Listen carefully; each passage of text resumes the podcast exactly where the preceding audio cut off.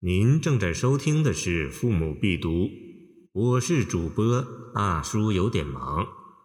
欢迎您点击订阅按钮，收藏本专辑。《玉阶怨》李白。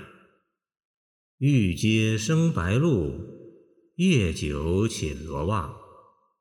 却下水晶帘，玲珑望秋月。《玉阶怨》是乐府旧题。属相和歌词楚调曲，御阶指宫中的石阶。御阶院的性质与结好院、长信院等曲一样，从古词看都是官院。官院和闺院是中国古代诗歌的一大类型。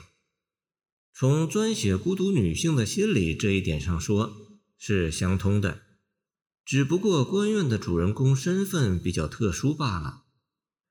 玉阶生白露，夜久寝罗袜二句写室外，女主人公无缘独立玉阶，以致冰凉的露水浸湿罗袜。玉阶是白的，白露也是白的，还有月光也是白的。玉阶生白露，不是看见，而是感觉到的。因为冰凉湿润的感觉，夜久乘上文而来，使上述感觉有了时间性，不是突然感到，而是渐渐感到的。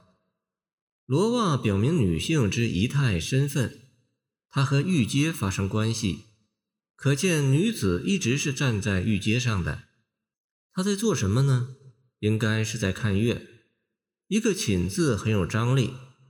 写出下路时寒冷刺骨的感觉。却下水晶帘，玲珑望秋月二句由室外写到室内。女主人公因为不胜清寒，躲进了室内。水晶帘或称琉璃帘，可用作帘的美称。却下是不经意的放下，而放下门帘，为了隔开寒气，却不关门。可见官人对月色还有一种深深的留恋。他隔着帘子还望秋月，玲珑只映在水晶帘上的月光，透明晶莹的样子。前人说此句冷寂可想，这个感觉是对的。整首诗所描写的只是官人在白露为霜的月夜的感觉和神情，至于他在想什么，却没有说。读者可以认为他是盼望或眷念着君恩，像携抱云和深见月者那样，见王昌龄西宫春苑；也可以认为他是怀念家乡和亲人，像静夜思所写的那样。明胡应麟说这首诗妙绝古今，见诗述。清沈德潜进一步说，妙在不明说愿。见《唐诗别才集》，的确，女主人公没有一句话，而通过她深宫长夜、怅惘无眠的光景，写出了她的寂寞、她的惆怅、她的迷茫、她的幽怨。这叫让形象说话。